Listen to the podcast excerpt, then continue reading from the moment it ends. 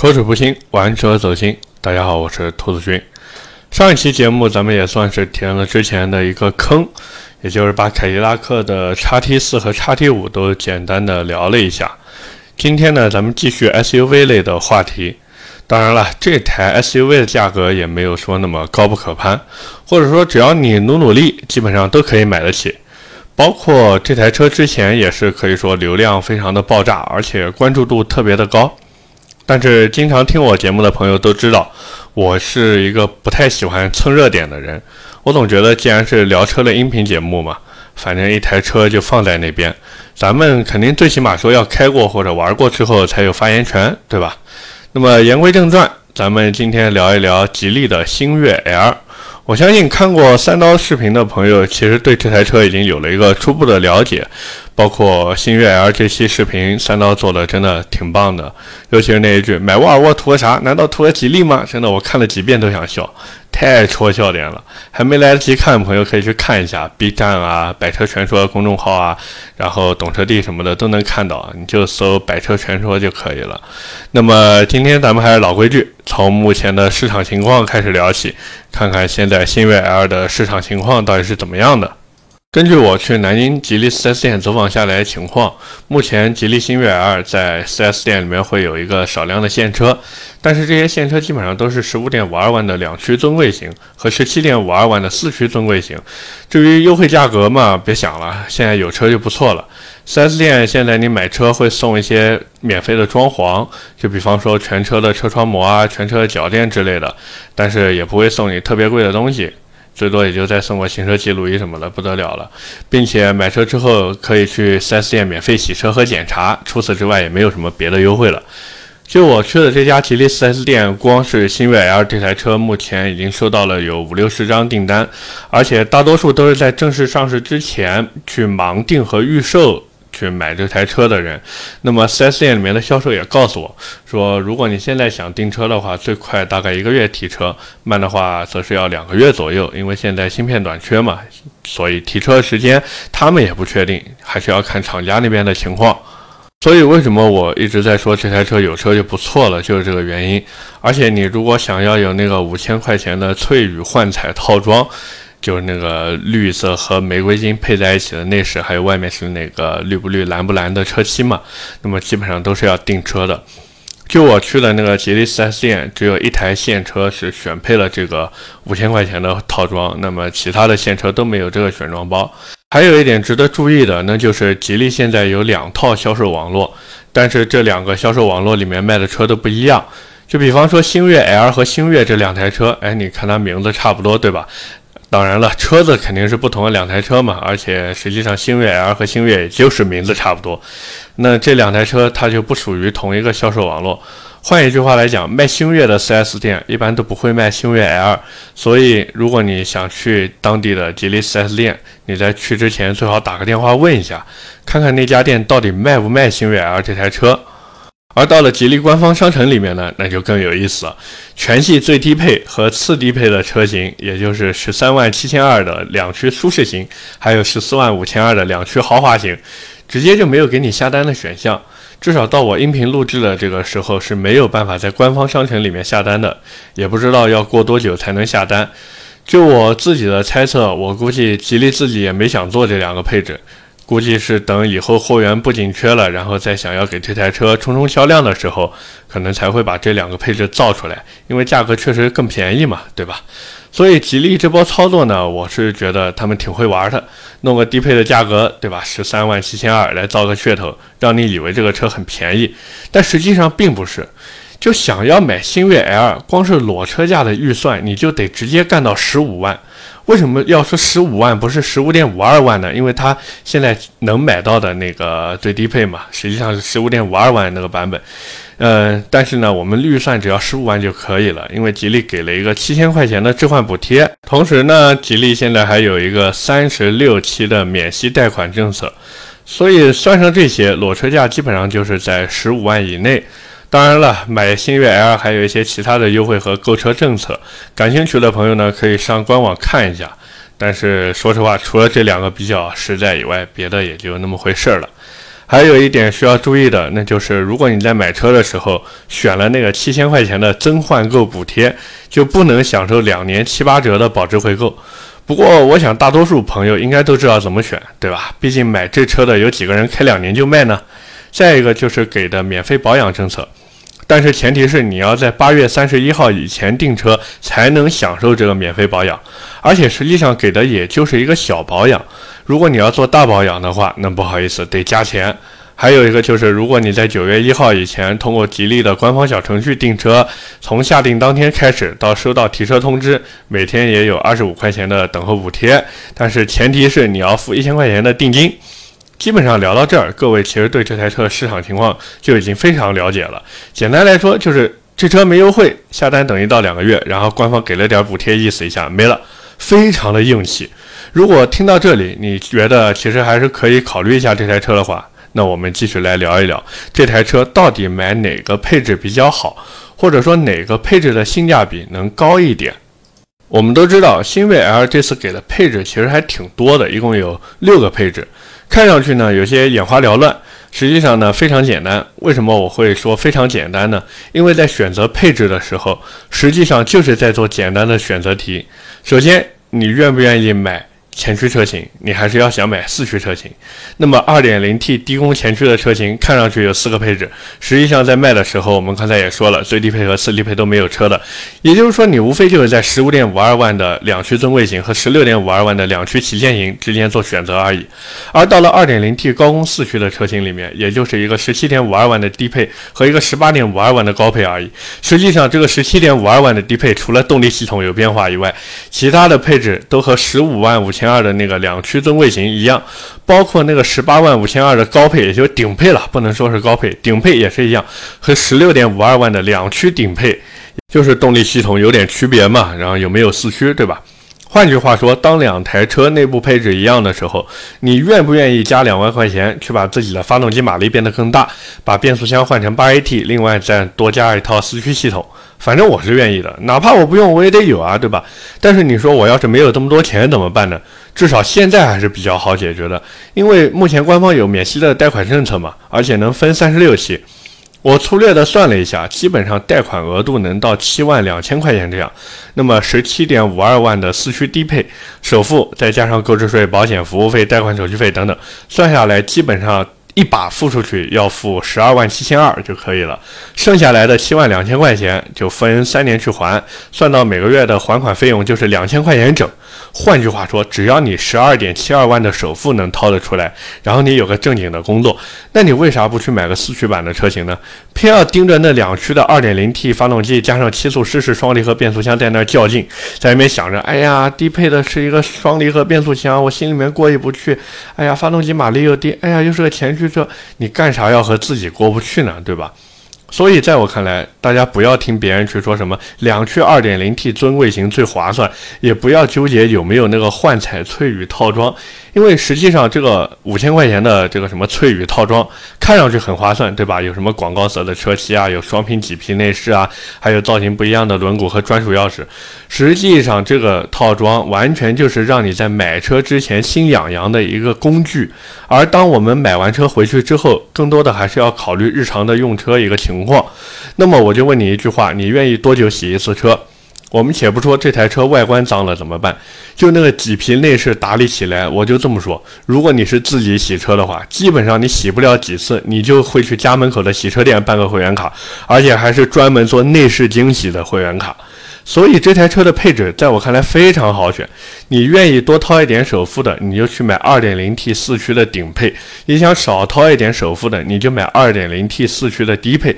这台车就不要去考虑那个 2.0T 低功率版本。你既然选择了在这个没有任何优惠的时候去买车，那么就要本着一步到位的原则去买，否则你今后看着车子不停的打折优惠，你心里面会非常的难受。而且 2.0T 低功版本作为厂家想要用来跑量的车型，今后的折扣。势必会给的更多，这也是为什么我强推 2.0T 四驱版。至少你现在花了这个钱，你能买得到对得起这个价钱的东西。那么聊完配置该怎么选之后，我们再来聊一聊这台车的驾驶感受。我在实际驾驶的过程中，开起来的感觉让我感觉有一点像什么呢？像软化之后的领克零五，而且会比领克零五更有一点开船的感觉，因为这台车比领克零五更大嘛。反正这车开起来不难受，对得起现在的这一个价格。当然了，也不是说没有任何的槽点，就比方说常用的舒适、经济和运动这三种模式，我不知道吉利怎么调教的。反正这个驾驶模式前两个，也就是舒适模式和经济模式，我说实话，哪怕我仔细去感受，我都没感觉到有什么实质性的区别。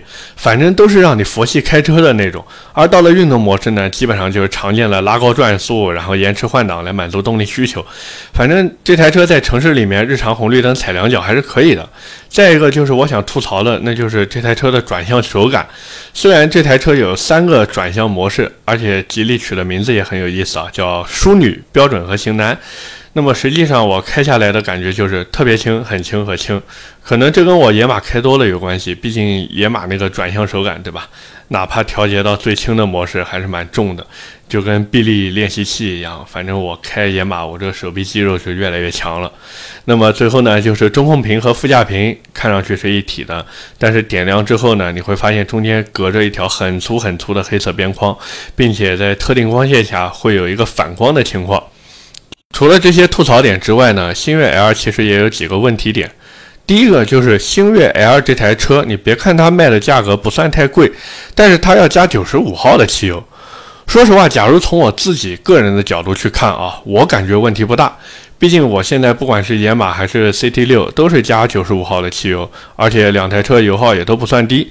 CT 六现在给我开的大概十二个油左右，野马的话常年稳定在十五到十六个油之间。所以我看到星越 L 这台车十个油左右的油耗，我感觉挺省油的，真的。但是呢，注意这个但是啊。星越 L 这台车想要主打的是十五万左右的价格区间，或者我们再拉的宽泛一点，就是十五到十七万这个区间。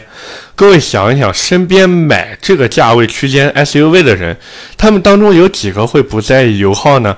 更何况这台车还要加九十五号的汽油。就我拿这台车问我公司里面准备买车的同事，我说兄弟，这台车油耗十个加九十五号油，你会买吗？他直接一口回绝了，我说不买，太费钱了。所以这就是我第一个想吐槽新锐 L 的地方。明明想要主打低价市场，还偏偏要给车子弄一个加九十五号油的设定。我知道这是先天决定的因素，但是就现在这个油价放在这边，难道这些消费者在买你星越 L 之前，心里面不会琢磨琢磨吗？第二个问题就是后期的养护费用。要知道，在这个价位去买车的人，他们要的不只是车子性价比高，还要后期养护成本低。就比方说那些日系车为什么卖的比较好，就是因为后期养护便宜啊。你现在一个十五万左右的车，后期养护费用直接干到和沃尔沃差不多，当然了，稍微会便宜那么一点点。问题是沃尔沃的车主都已经很在意那个后期费用的问题了。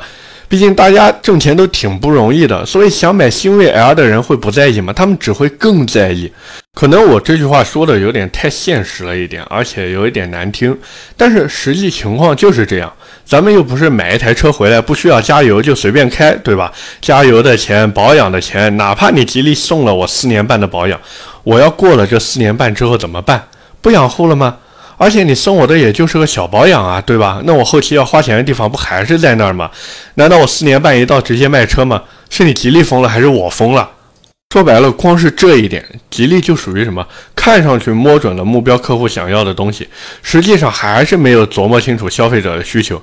消费者想要的是便宜、皮实、省心、耐用加省钱。当然，你愿意给我一些花里胡哨的东西，我更开心，对吧？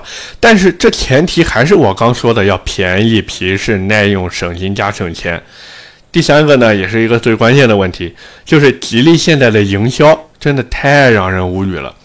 就星越 L 这台车的营销手段可以说是层出不穷，但是最让我印象深刻的，或者说让我不满的，就是这台车它在上市之前竟然让你去猜价格！我的天哪，我猜你个哔哔哔哔啊！对吧？人工消音一下，不然这个音频可能就要被删了。我作为一个消费者，我花着自己辛辛苦苦挣来的钱，然后你还要我去猜价格，我有这个闲情逸致跟你去猜吗？我有这个时间跟你猜价格吗？对吧？关键是你让我猜，我哔哔哔的想猜个两万八千八，你还直接不让我瞎猜，那你让我猜个啥？嗯，你告诉我，你还让我猜个啥？爱卖就卖，不卖拉倒。对吧？玩这些花里胡哨的东西干什么嘛？你吉利是诚心卖车吗？我看你诚心跟我作对。最后一个，跟吉利没关系，跟某些带节奏的人有关系。我也不知道这些是真粉丝还是假水军，反正也不知道是什么时候开始带起来的节奏。好像只要吉利出了车，不管是吉利啊还是领克呀，总有一些人他喜欢拿沃尔沃的发动机来说事儿。